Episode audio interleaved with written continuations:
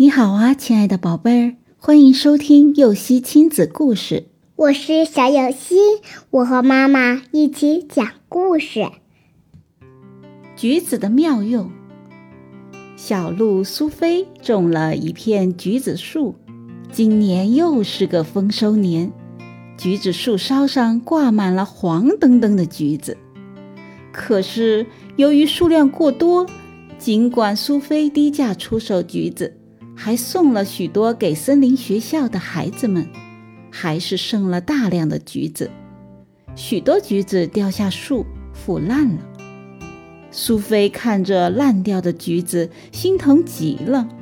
这些橘子要是能把保存时间延长一些，该多好啊！现在全部扔掉了，太浪费了。突然，苏菲想到。如果把橘子做成橘子罐头，就可以把罐头储存的更久了，想什么时候吃就什么时候吃。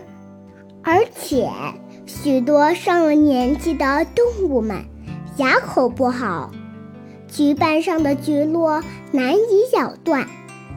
如果做成甜甜的罐头，这些动物们也能吃了。一定会增加客源。说干就干，经过几天的实验，苏菲做出了一款清甜可口的橘子罐头，既好吃又方便携带。这种罐头刚上市，便赢得了动物们的喜爱。现在，小鹿苏菲再也不用发愁那些橘子用不掉了。宝贝儿，小鹿苏菲巧妙地把剩下的橘子制成了美味可口的橘子罐头，成功地解决了剩余橘子滞销的问题，而且新产品更加受到大家的欢迎。这也告诉我们在面对你认为的困难时，试着从中找到能够发掘的优势，把对自己不利的局面转化过来吧。